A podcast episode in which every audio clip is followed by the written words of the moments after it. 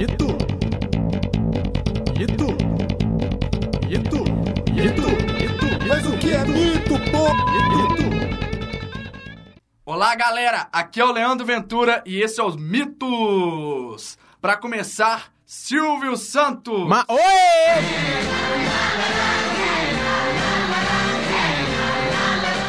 Como vocês já perceberam, vamos falar da história de um dos maiores mitos brasileiros e comunicadores do país, sem dúvida. Infância! Cenoura Bravanel, esse era o nome dele. Nascido no bairro da Lapa, Rio de Janeiro, no dia 12 de dezembro de 1930.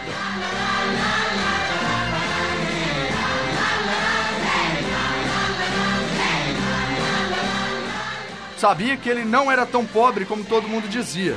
Seu pai era dono de uma pequenina loja de artigo para turistas. Como sempre dizia seu pai, desde a infância ele sempre foi determinado a ganhar dinheiro das suas próprias mãos. Nunca foi muito de trabalhar na mão dos outros. Desde jovem, aos 14 anos, já trabalhava como camelô. Será por isso que essa facilidade de trabalhar com o público, ele, Com certeza. ele alavancou como Com os mitos da comunicação? Tanto é que eu vou te explicar agora, você vai ver como que ele trabalhava como camelô. Era de uma forma bem diferenciada do que a gente vê hoje. Ele era um camelô bem diferenciado, usando sempre truques de magia e acrescentando muitas rimas, músicas. Um David Copperfield É, das ele ruas. fazia, fazia mágica, fazia tudo Ah, isso. tipo aquele menino que, que apareceu no, no Fantástico, né? Mais ou menos, mas eu acredito que foi até baseado nele. Olha só. Mr. Euler, Mr. Euler, ele mesmo. Ele mesmo.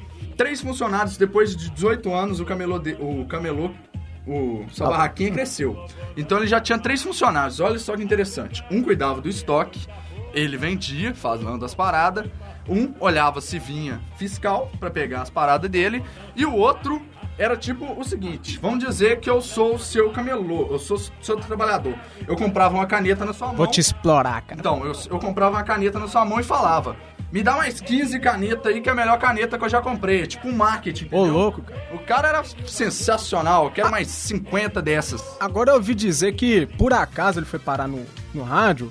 Alguém, um, um produtor, um diretor dessas radionovelas, descobriu ele pela voz. Ele tinha, sempre teve uma voz muito atenuante. Eu não sei se isso. Isso é verdade, É velho. verdade. Mas. É, tem, né, essa, você foi viado nisso. Mas tá bom, tá bom. Eu não ligo da sua verdade. Meu Deus.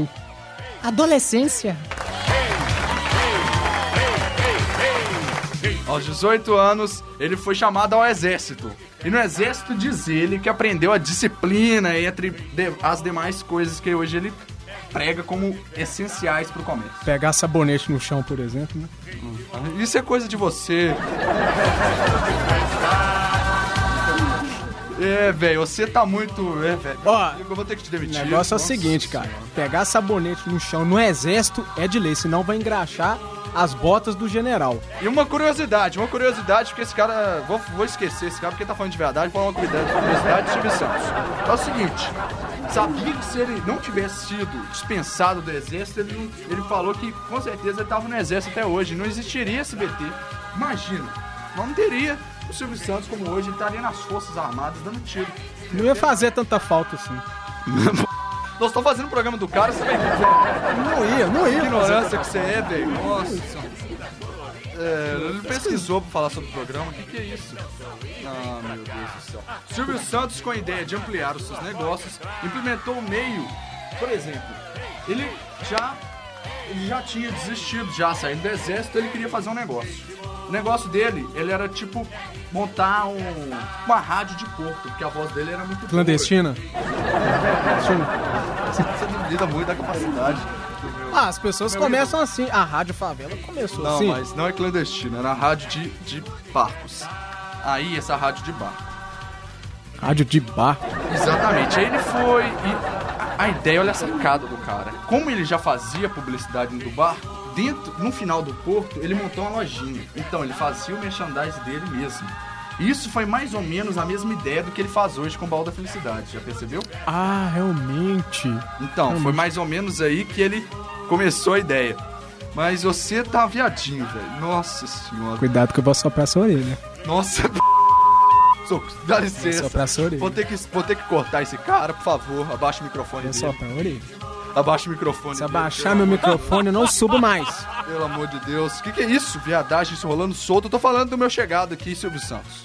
Hum, O projeto também é dele. chegado. Só que aí o, o- a, a barca faliu. O que, que ele tinha que fazer? Mudar de negócios.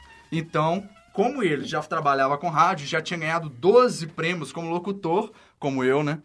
É, já tinha ganhado 12 prêmios. Como... É isso aí. É, ele foi proibido de competir depois de 18 vezes, então ele foi pra rádio, rádio, rádio nacional. Por que você falou rádio três vezes? Ah, porque tem delay. É o delay. Delay é coisa de rádio chique. Oh, meu Deus. Entre desses concursos. Eu não falei. Por que que eu falei concurso? Esse tem concurso no meu roteiro. Tem concurso? Tem, tem, tem. Tem concurso. Ai, concurso, concurso. de locução. vou- Querido ouvinte, querido ouvinte, nota-se nota que o nosso amigo aqui, Leandro, não sabe falar E rádio. tem um problema muito grande que o E não sabe ler também. meu companheiro de, de locução aqui, ele tem um problema com o microfone, quer chupar o microfone e fica falando muito perto. E isso é um problema muito grande. Aí Silvio Santos, ele pegou, ele foi pra rádio. Isso ele comandou, ele comanda a rádio. Vou contar uma coisa.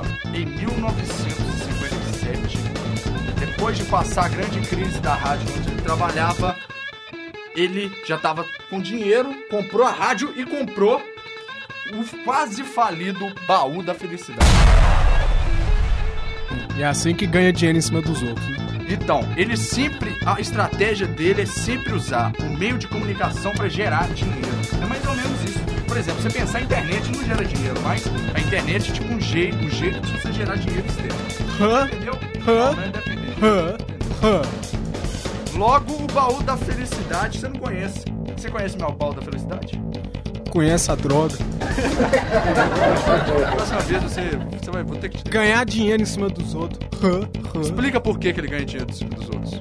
Porque ele ganha. O erro Tem dos outros. Se você não tem vazamento, O erro dos outros, você acha que todo mundo concorre e ganha? tem 100%? vazamento pra ficar xingando os outros. Não é assim que funciona, não.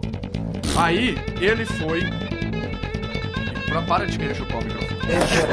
ele, ele reergueu a empresa do Baú da Felicidade junto com a Rádio Online. Rádio Online. Nossa senhora.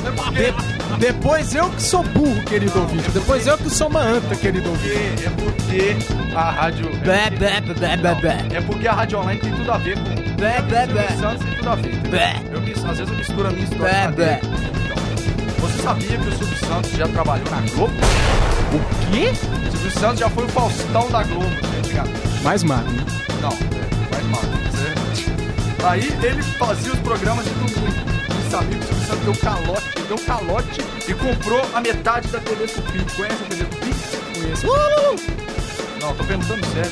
conheço. Você sabe da TV Tupi? Porque eu acho que você é ignorante. Tinha, tinha um índiozinho de abertura. É, é muita mentira, não sabe nada. E em 19 de agosto de 1981, Silvio Santos compra a SBT. Aí você já sabe, né? Sei. Um sucesso total. Sucesso total. É isso aí, galera. Por hoje é só mitos na veia. Um abraço, tchau.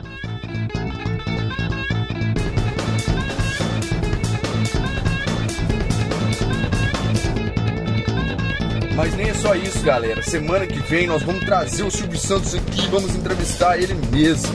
É isso aí. Vamos botar esse programa pra funfar e todos os mitos. Uma semana vai ser apresentando ele, na segunda vez vamos entrevistar. E se ele não quiser entrevistar, nós seguimos eles e vamos, vamos fazer um jeito de botar ele no ar. É isso aí, galera. Falou!